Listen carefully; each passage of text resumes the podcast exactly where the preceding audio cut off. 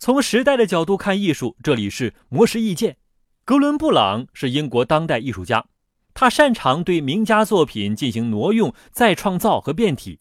曾经提名过西方世界颇具争议的当代艺术奖项泰纳奖。在接受媒体采访时，他就解释了自己的创作观。在哥伦布朗看来，他的作品既是自己和其他人的集合之作，也是自己所看到、学习到的所有艺术家的集合。因为，就像法国哲学家吉尔德勒兹所说的，任何一个人都是社会的组成部分，我们都是根茎的一部分。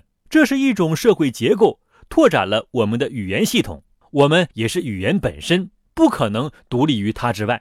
所以，格伦布朗认为，所有的艺术家都会借鉴历史，完全原创是一种荒谬的说法。不过，哥伦布朗还是相信，艺术家必须尽可能的进行原创，才能创造出以前从未真正存在过的东西。比如，哥伦布朗的绘画特色就是在既有的画作上制造刷痕，创建出运动的图像。这样，人们的视线可以在画作上移动，而非固定在某一点。哥伦布朗表示，这种方式就像马和骑手之间的关系。骑手为了能正确的驾驭马，就需要理解马，表现的像马一样。通过互相的理解，才能预测到对方将做什么。同样的，画家在作画的时候也存在着流动性，会去预测观众想要看到什么。